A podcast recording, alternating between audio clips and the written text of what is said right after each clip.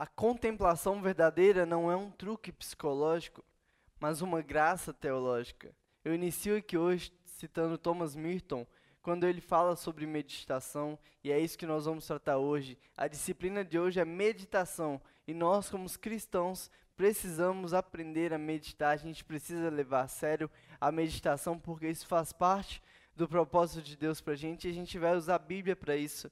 Na nossa sociedade, Satanás tem especialização em três áreas para nos afastar do nosso propósito, que é adorar a Deus: ruído, pressa e multidão.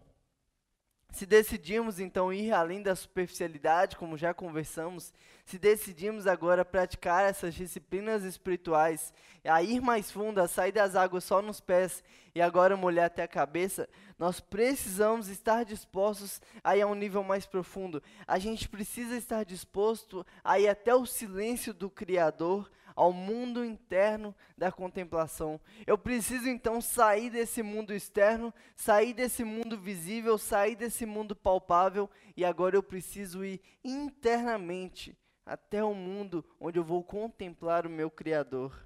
A Bíblia emprega duas palavras hebraicas para transmitir a ideia de meditação que juntas são usadas 58 vezes e elas têm diversos significados. Ouvir a palavra de Deus, refletir nos feitos de Deus, relembrar os atos divinos, ponderar sobre a lei de Deus, dentre tantos outros. Mas em todos os casos, a ênfase está na mudança de comportamento como consequência de um relacionamento com Deus vivo. Vou repetir: em todos os casos usados na Bíblia como referência para meditação, a ênfase está na mudança de comportamento como consequência de encontro com o Deus vivo.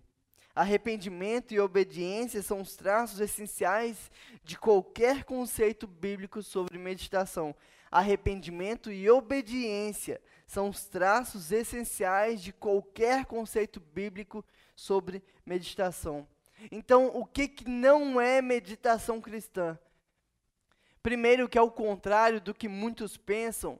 Meditação cristã não é levitar, não é se esvaziar, não é ficar zen ou qualquer outra coisa. Meditação cristã nada mais é além de pensar, refletir e contemplar o Criador. Meditação cristã nada mais é do que pensar, refletir e contemplar o Criador. Pensa nisso, grava nisso. Você medita, você diariamente pensa, reflete contempla o Criador, porque meditação cristã nada mais é do que isso. A meditação cristã, uma definição bem simples, é a capacidade de ouvir a voz de Deus e de obedecer a sua palavra. Aqui, ó, resumir, mastigadinho. Meditação cristã é a arte de ouvir a voz de Deus e obedecer a sua palavra. O grandioso Deus, o Criador do universo, nosso Redentor, o nosso Pai, quer ter comunhão com a gente, quer viver com a gente. No jardim do Éden, Adão e Eva tinham uh, comunhão ininterrupta com Deus. Todos os dias eles viam a face de Deus, eles conversavam com Deus. Mas aí veio o pecado, veio a queda, e a partir dali esse laço foi quebrado, essa comunhão foi rompida. E desde então, Deus está de Gênesis até hoje tentando se reconciliar com o homem, fazendo de tudo para ter relacionamento, para ter comunhão. É isso que ele quer ter comigo e com você, é comunhão. Adão e Eva se esconderam de Deus. Desde então, Deus está em busca de relacionamento com o homem. Então, ao invés de se esconder de Deus, a gente deve esconder em Deus.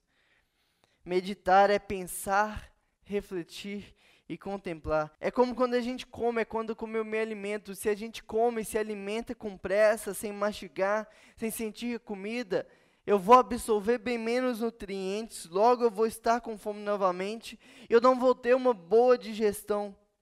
Quem não medita não consegue digerir, não consegue absorver tudo aquilo que foi dito por Deus. Quem não medita nas Escrituras, quem não medita no que Deus falou, não digere, não puxa os nutrientes, não tira aquilo que o texto quer falar. Quem não consegue se meditar, não consegue se conectar ao Criador. Segundo, que meditar é diferente de estudar. Por exemplo, se a minha esposa fala eu te amo para mim, e eu vou estudar o que ela disse, eu vou ir no grego, eu vou pesquisar a tradução, vou pesquisar o significado das palavras, vou pesquisar a tonalidade do que foi dito por ela, e aí eu vou entender o que significa as palavras do que ela falou. Agora, se eu medito no que ela me disse, eu vou sentir que ela me ama, eu vou entender o amor dela por mim. Entende a diferença? Estudar é diferente de meditar. A meditação anda junto com a oração e com a leitura bíblica, as disciplinas também que nós vimos aqui. Abra sua Bíblia em Josué 1, versículo 5 até o versículo 9. Ninguém conseguirá resistir a você todos os dias da sua vida. Assim como estive com Moisés, estarei com você. Nunca o deixarei, nunca o abandonarei. Seja forte e corajoso, porque você conduzirá este povo para herdar a terra que prometi, sob juramento aos seus antepassados. Somente seja forte e corajoso.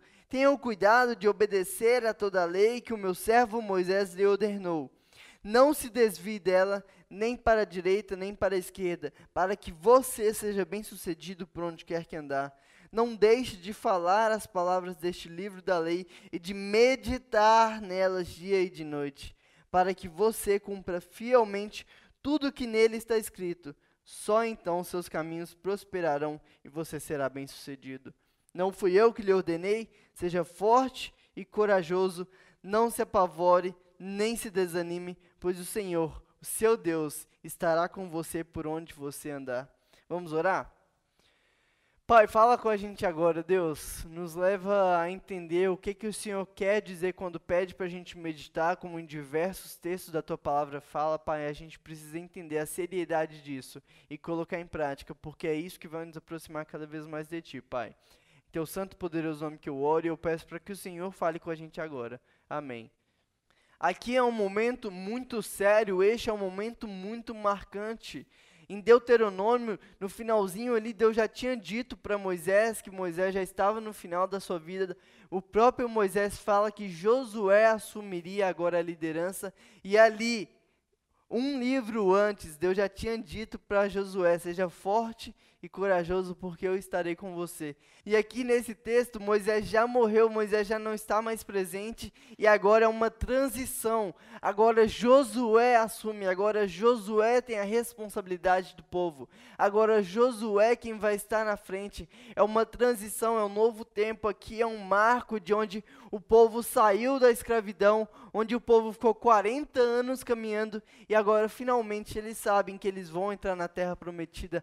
Algo bom bom está para acontecer aqui, e isso se parece muito com o que nós estamos vivendo. A gente está no momento prestes a viver uma mudança, prestes a ir para um novo normal e a gente precisa se preparar. E é isso que esse texto está dando para Josué, é isso que o texto está dizendo aqui, Josué. Você vai viver um marco, Josué, um novo tempo, e aqui a gente tem estratégias para que você seja bem-sucedido. E é isso que nós precisamos aprender. É isso que o texto quer passar para a gente. Mas eu fico pensando na bucha que caiu na mão de Josué. Imagina comigo, Moisés é quem foi chamado por Deus para libertar o povo do Egito. É Moisés quem liberta o povo da escravidão. É Moisés que fica 40 anos caminhando com o povo, sentindo a terra prometida, aproximando aquele povo de Deus, mantendo aquele povo com a cabeça em Deus, abrindo o mar vermelho, tirando a água da pedra, transformando a, o seu cajado em serpente. É Moisés que faz tudo isso isso, e agora Moisés morre e tudo está nas mãos de Josué. Imagina. Imagina você o que você faria se de repente toda a responsabilidade do seu povo, da sua família, do seu bairro caísse na sua mão. É isso que acontece com Josué. Mas é interessante que o que Deus pede para Josué não tem a ver com a capacidade dele, mas tem a ver com o relacionamento dele com Deus. Observa que Deus repete mais de quatro vezes para Josué ser forte e ser corajoso. Deus repete para Josué que ele estará com ele por todo o tempo, assim como esteve com Moisés. Deus promete para Josué que nunca o abandonaria. E assim também é com a gente. Deus nunca nos abandonou e nunca vai nos abandonar. Deus está com a gente, Deus garante uma vida bem-sucedida, uma vida de qualidade, quando a gente entender o que Ele quer para a nossa vida. E a primeira atitude que Deus pede para Josué e que Deus pede para nós é que sejamos fortes e corajosos. E como eu falei, uh, isso é repetido em Deuteronômio, isso é repetido três vezes só nessa sequência de versículo, o tempo todo Deus está repetindo: Josué, seja forte e corajoso. Interessante que isso não tem a ver com a nossa força, isso não tem a ver com não ter medo. Ser forte é entender que quando eu sou fraco, é que eu sou forte, porque não é mais a minha força, mas sim a força de Deus. Coragem não tem a ver com não sentir medo, coragem é a capacidade de enfrentar os seus medos.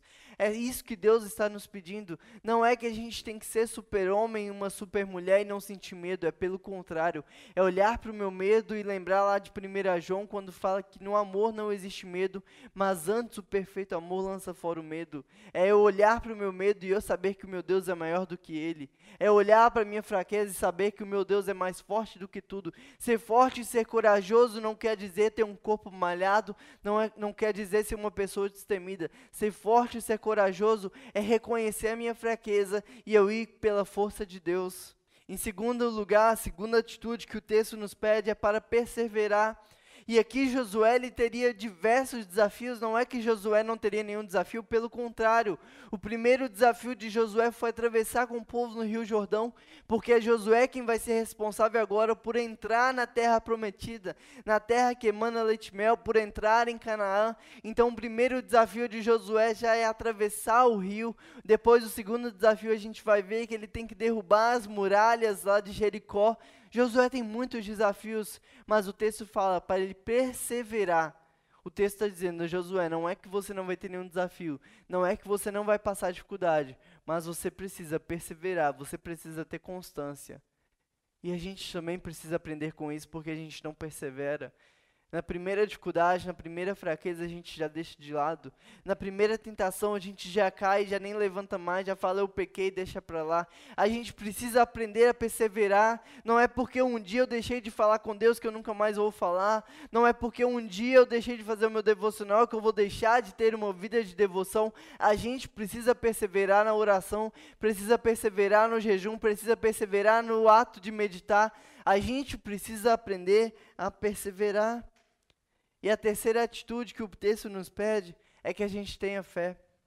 E fé, como a gente já sabe, não é acreditar, fé é conhecer. E é por isso que o texto fala para Josué meditar nas palavras de Deus dia e noite. E olhando aqui para esse texto, a gente entende que a gente precisa meditar principalmente por três motivos. E o primeiro deles é que meditar é uma ordenança bíblica.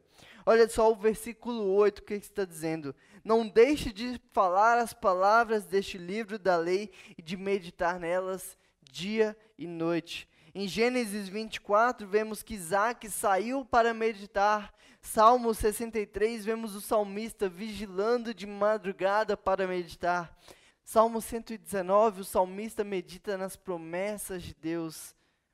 O Salmo 1 nos convida a gente ser igual ao homem feliz, que está satisfeito na lei de Deus e nela medita dia e noite.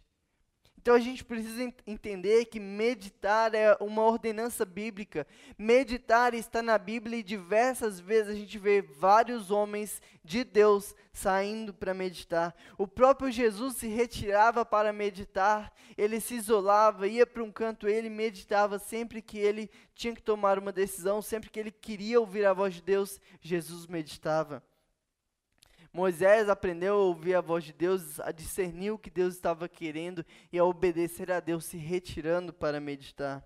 Mas a religiosidade tem por objetivo pegar as promessas de Deus, pegar os sonhos que Jesus sonhou para a gente de uma vida de liberdade. A religiosidade tem o poder de pegar todo esse sonho de liberdade que Jesus tem para a gente e transformar em um conjunto de regras em pegar essa liberdade e te aprisionar em um conjunto de regras. E quando Jesus fala, foi para a liberdade que eu vos libertei, a religiosidade fala, agora que você aceitou Jesus, você tem um monte de coisas que você não pode fazer. Mas a gente precisa mudar nossa mente. Ao invés de focar no que a gente não pode fazer, a gente tem que focar naquilo que a gente deve fazer. Então a religiosidade ela tira o foco do nosso dever e coloca no proibir. E assim durante muito tempo conotaram o sentido de meditar. Durante muito tempo falaram que cristão não medita, falaram que meditar não é coisa de Deus, porém é a Bíblia que está dizendo, a gente viu aqui diversos textos falando que a gente tem que meditar, falando que homens de Deus se retiravam para meditar mostrando a importância de meditar. Mas não é meditar em cima de qualquer coisa, não é meditar de qualquer jeito, não é meditar em ídolos, é meditar nas sagradas escrituras, é meditar nas palavras de Deus, é meditar nas promessas de Deus, é meditar naquilo que Deus falou ao nosso coração. Portanto, em primeiro lugar, nós devemos meditar porque é uma ordenança bíblica. Está na Bíblia. Deus falou para a gente meditar. Deus deixou exemplos de pessoas que meditavam. Por isso a gente deve meditar, porque é uma ordenança bíblica que está do Antigo ao Novo Testamento. Em segundo lugar, a gente deve meditar porque a meditação nos leva a viver no profundo. Olha só, o texto continua dizendo: para que você cumpra fielmente tudo o que nele está escrito, só então os seus caminhos prosperarão e você será bem-sucedido. Amém. Conversamos na última mensagem sobre nós sermos superficiais e sobre a gente topar sair da superficialidade. E olha, você topou. Você topou, eu lembro, você falou, eu quero sair, eu quero ir além. E se você não assistiu a outra mensagem, volta, assiste, porque você vai topar também. Mas a gente precisa sair dessa superficialidade. A gente precisa sair da água que está batendo nos pés e ir para um nível mais profundo. A gente precisa sair do banco da igreja e agora começar a agir e viver pelo reino de Deus. Tudo bem ter aceitado a Jesus no banco da igreja, ter tido o seu encontro com Ele em algum momento sentado, mas não dá para viver para sempre sentado, sendo que o próprio Jesus fala: tome a tua cruz e siga-me. Jesus não está dizendo, meu filho, aceita o meu nome, senta aí e fica esperando eu voltar. Pelo contrário, ele fala: tome a tua cruz e siga-me. Ele fala, você é sal e luz do mundo. Ele fala para você ser exemplo, ele fala para você amar. Então, meu amigo, ser cristão não é ficar sentado assistindo tudo acontecer. Ser cristão é chegar e fazer a diferença. Então, chega de viver na superficialidade agora vamos para o nível mais profundo. Vamos começar a viver o evangelho, vamos começar a ser o reino e não é mais momento de eu ficar implorando para vocês fazerem devocional ou ter uma vida de devoção. É essa é a sua obrigação. Se você quer ser cristão e se você quer fazer a diferença, você precisa começar a viver o reino. E viver o reino é buscar em primeiro lugar a vontade de Deus e todo o demais vos será acrescentado. Agora eu não vivo mais buscando faculdade, não vivo mais buscando emprego, não vivo mais buscando ter coisas superficiais. Agora eu vivo buscando o reino de Deus porque eu sei que o que eu precisar vai ser acrescentado. Essa é a diferença. Eu vivo uma vida de devoção porque a minha vida é de Deus Deus, eu vivo para Ele e não por mim, portanto eu não preciso de nada além da vontade de Deus em minha vida. Então eu preciso meditar, porque quando eu medito, eu vou para um nível mais profundo. E biblicamente, esse é um dos principais pontos para nos aproximar de Deus. É Deus que está dizendo para a gente criar em nós o hábito de meditar. Olha só, meditar é entrar nas profundezas de Cristo, disse Madame Guyon. Quando eu medito, eu estou dizendo não ao imediatismo, eu estou dizendo não ao materialismo, eu estou dizendo não a esse mundo, a esse sistema.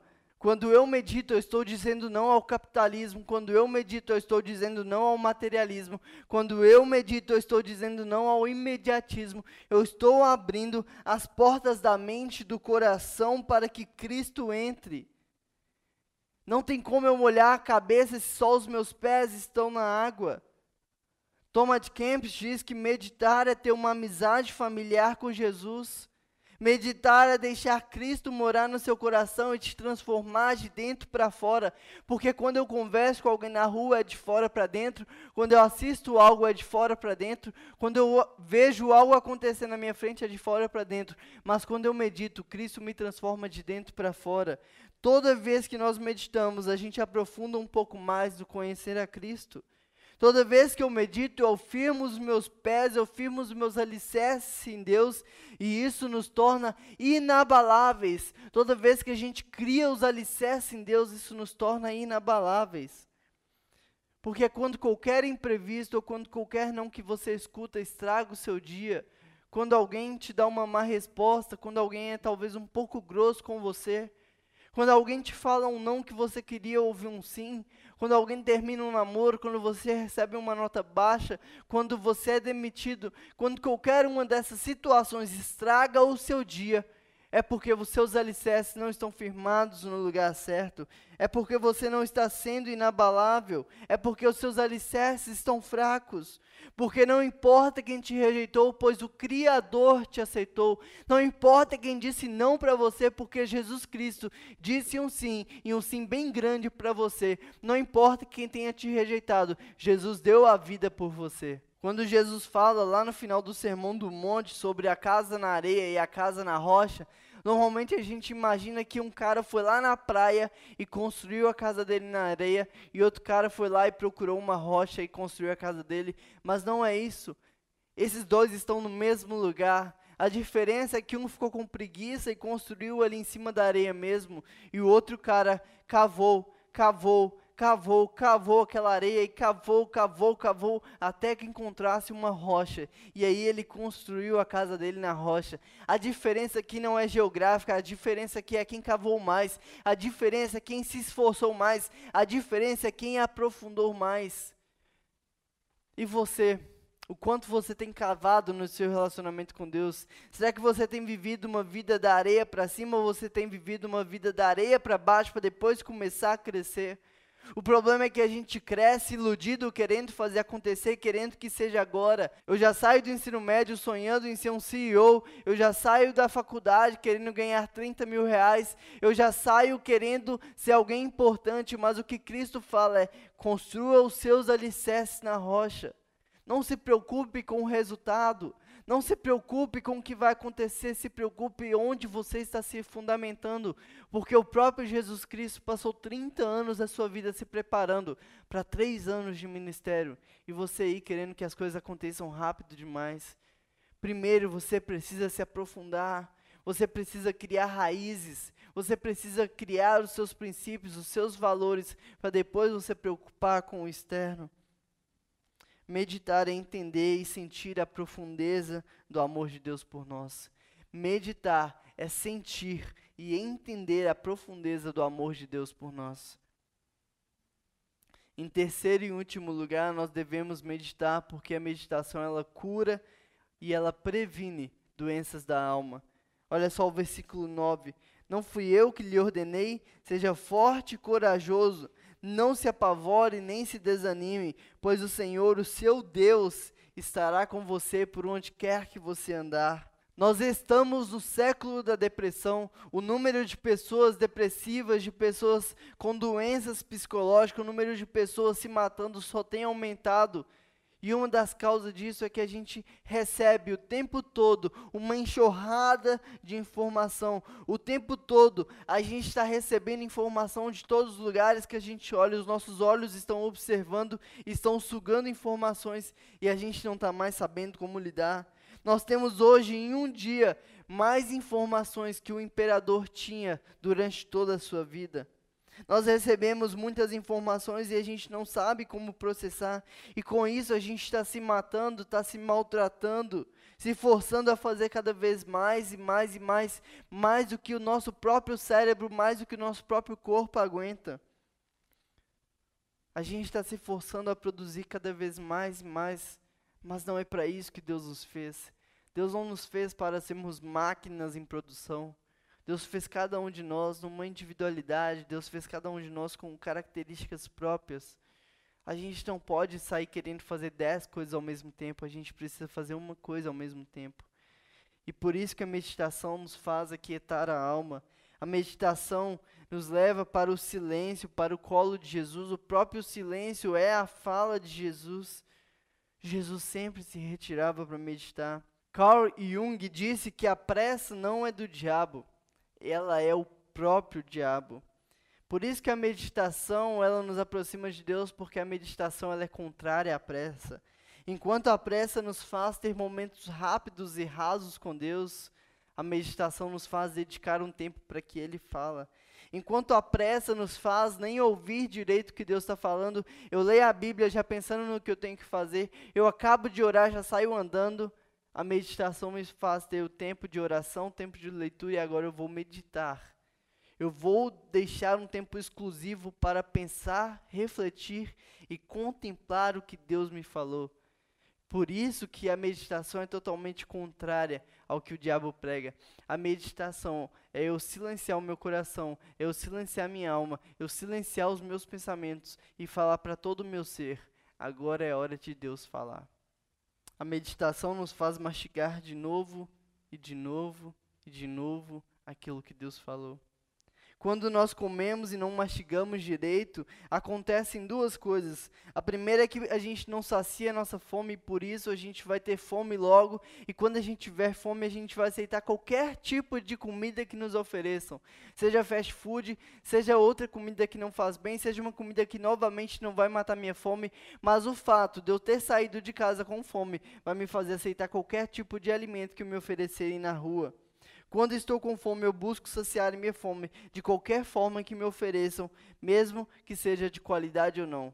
E quando a gente come e não mastiga direito, a segunda coisa que acontece é que a gente não faz uma boa digestão. E quando a gente não faz uma boa digestão, o nosso corpo não absorve todos os nutrientes que estão ali naquele alimento. Por isso que é tão importante a gente digerir o texto bíblico, por isso que é tão importante a gente digerir o que Deus falou, por isso que é tão importante eu ter um momento de meditação, eu parar, de fato orar, de fato ler a Bíblia, e agora de fato eu vou meditar e eu vou ficar refletindo, pensando e contemplando tudo que Deus falou comigo. E eu vou ter um tempo em silêncio para que Deus ministre no meu coração. Nós lemos a Bíblia pensando em mil outras coisas, Bonhoeffer, quando ele estava no seminário, junto com seus amigos, eles eram obrigados a ficarem de 30 minutos a uma hora pensando naquilo que eles tinham lido na Bíblia. E hoje a gente lê a Bíblia no ônibus, sai, já sai andando, a gente lê a Bíblia em casa, termina de, de ler, já começa mexer no celular, termina de ler, já vai mexer na cozinha. A gente precisa começar a meditar no que foi dito, a gente precisa começar a meditar naquilo que Deus colocou para que a gente lesse. Para quem tem um coração cheio de Deus, não existe espaço para carências, para vazios, para pecado ou para ansiedade. Para quem tem um coração sempre cheio de Deus, não existe espaço para mais nada. Meditar na palavra de Deus dia e noite é o suficiente para qualquer luta espiritual que a gente vai enfrentar. Portanto, assim como o alimento, a gente precisa meditar no nosso momento com Deus, digerindo tudo o que Ele falou no nosso coração, ao ponto de não sair de casa com fome, ao ponto de sair de casa saciado, e agora eu vou para a rua não para me alimentar, eu vou na rua para saciar as pessoas. Eu não vou para a rua carente, eu vou na rua para dar amor às pessoas. Eu não vou para a rua buscando elogio, eu vou para a rua para elogiar. Eu não vou na rua para eu ser preenchido, agora eu vou na rua para eu preencher as pessoas. É por isso que é tão importante no meu momento com Deus eu fazer a meditação e eu absorver tudo aquilo que Deus fala, porque a partir do momento que eu saio da rua, eu não estou mais saindo para que façam por mim. Agora eu estou saindo para fazer pelas pessoas. Então, como que eu devo meditar, Renan? Como que eu devo fazer isso na prática? Vamos lá. Não existe nenhum livro, não existe nenhuma pregação, nenhum texto que vá te falar exatamente como você deve meditar, mas eu posso tentar aqui de algumas formas te ajudar, te dando algumas orientações. Em primeiro lugar, então, prepare um ambiente. Prepare um lugar na sua casa onde você vai ter silêncio, onde ninguém vai te incomodar, onde você vai poder ficar ali sem ninguém interromper o seu momento. E aí uma dica legal é talvez você fazer uma plaquinha de não entre, estou conversando com meu pai, não incomode, estou no meu tempo de devocional. Essa plaquinha não só vai te ajudar a ter o seu momento com Deus, como vai servir de testemunho. As pessoas que moram com você ou que convivem com você vão observar o quão importante é para você ter um tempo com Deus e um dia elas vão querer também experimentar disso. Em segundo lugar, meditar não é algo que eu faço de maneira passiva, mas é algo ativo. Eu não fico ali só esperando acontecer, eu faço acontecer. Eu não estou ali com o meu cérebro desligado, me esvaziando. Eu estou ali exercitando o meu cérebro. Eu estou anotando o que Deus está me falando. Eu estou pensando naquilo que Deus falou através do texto bíblico. Eu estou pensando naquilo que eu falei para Deus em oração. E assim Deus vai falar ao meu coração. Portanto, por ser algo ativo, onde eu vou exercer meu cérebro, eu vou escrever o que Deus falou, eu vou refletir, e depois de tudo isso, eu vou orar pedindo o Espírito Santo para me ajudar, trazendo quietude, para que aí sim eu consiga ficar um bom tempo meditando. Então vamos lá, leia a Bíblia e comece a comparar a tua vida com aquela passagem. Comece a conversar com você dizendo: "Olha o que que um homem feliz faz, olha o que que um homem de Deus faz. Será que eu tenho feito isso?" Será que eu tenho sido luz? Comece a conversar com você mesmo em relação àquele texto. Converse sobre a diferença, sobre o que você pode mudar. E por fim, depois de tudo isso, você vai orar pedindo ajuda para Jesus, para ajustar o seu coração, para ajustar o seu foco, para ser mais parecido com Ele. E aí, por último, mais um tempo em silêncio para Deus falar mais uma vez ao seu coração. E não tenha dúvida, Ele fala. Eu lembro uma vez eu estava num sítio com um amigo muito sábio. E a gente estava conversando sobre a ouvir a voz de Deus, sobre discernir a voz de Deus. E ele falou assim comigo, Renan, o que é que você está ouvindo? E eu, como assim? Estou ouvindo você. Ele, não, não. Para. Agora me fala. O que é que você está ouvindo? Eu falei assim, nada. Tá tudo, tudo em silêncio. Ele, não, não. Presta atenção. O que que você está ouvindo? Eu, ah, meu, não sei. Ele começa a prestar atenção nos barulhos que você está ouvindo. E eu fechei os meus olhos e eu falei, eu estou ouvindo o mato. Ele, legal, começou, fala mais. Estou ouvindo os pássaros. Ele falou, você está ouvindo os grilos? Tô, tô ouvindo os grilos. Você está ouvindo o vento? Tô, tô ouvindo o vento. Ele falou, da mesma forma, Deus está falando. Mas lembra que no começo você começou dizendo que não estava ouvindo nada? Agora você consegue discernir o barulho do vento, o barulho dos pássaros, o barulho dos grilos, o barulho das árvores balançando. Aos poucos, quando você ficar em silêncio, você vai aprender a discernir a voz de Deus. Não tem como você querer ouvir a Deus quando todo mundo está gritando e você está prestando atenção na voz de todo mundo. Você precisa quietar, silenciar e meditar para você aprender a discernir a voz de Deus. A meditação requer silêncio, quietude e paciência.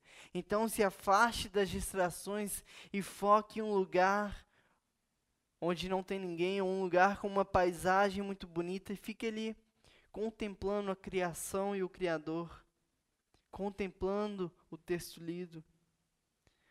Na meditação a gente cria espaço emocional e espiritual que permite a Cristo edificar um santuário interno em nosso coração.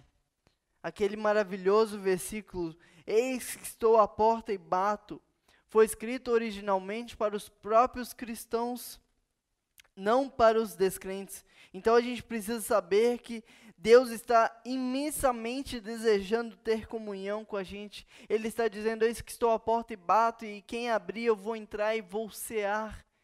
Jesus Cristo quer cear com você. Ele quer ter comunhão com você. E sabe o que, que a meditação faz? Ela abre a porta para que Jesus Cristo entre na sua vida e que ele seie com você. E embora a gente estejamos envolvidos em exercícios específicos de meditação, em momentos específicos, o alvo é trazer essa realidade viva para dentro da vida. Então já não é só um momento de devoção, agora vai ser uma vida de devoção. E aí eu vou me tornar um santuário móvel que influencia em tudo o que sou, que influencia em tudo o que faço, que influencia em tudo que eu falo. E é esse tipo de comunhão que transforma a personalidade. Não há como deixar essa chama acesa dentro de nós e as coisas não mudarem. Não tem como ter uma chama acesa eterna do santuário interior e tudo permanecer igual, porque o fogo divino consome tudo que é errado. Esse fogo divino consome tudo que é pecado, tudo que nos afasta de Deus. Não tem como eu ter uma chama acesa dentro de mim e esse fogo não me consumir. Não tem como você ter tido encontros com Deus e não estar sendo transformado diariamente. E como Paulo fala, ter uma renovação da mente todos os dias. Nosso Mestre, sempre presente, nos guiará em todos os momentos. A justiça, paz e alegria. E tudo que for estranho a essa caminhada terá que desaparecer quando a gente aprender a meditar descansando na presença de Deus. Se de tudo que eu falei aqui você não entendeu nada, não sabe como colocar em prática, não entendeu o que é meditação, não entendeu o porquê meditar, Frederic Faber resume muito bem quando ele fala que meditar é só se sentar e pensar em Deus. Ah, que júbilo isso dá! Pensar o pensamento, o nome respirar, na terra maior bem-aventurança não há. Meditar é pensar, refletir e contemplar o Criador. O problema é que desde o povo de Israel até hoje a gente tem buscado terceiros que falem com Deus por nós. E a consequência disso é que quando eu quero que um profeta, que um pastor, que um ídolo busque a Deus por mim, é que eu possa até ouvir o que Deus tem para falar através dele, mas eu nunca vou me tornar amigo de Deus. E o que Deus quer é falar com cada um no seu individual. Por isso, meu desafio é que a partir de hoje você coloque em prática a meditação no seu dia a dia. Que todos os dias você pare um pouco, você leia a Bíblia, você ore, você feche os olhos durante um tempo para que Deus fale ao seu coração.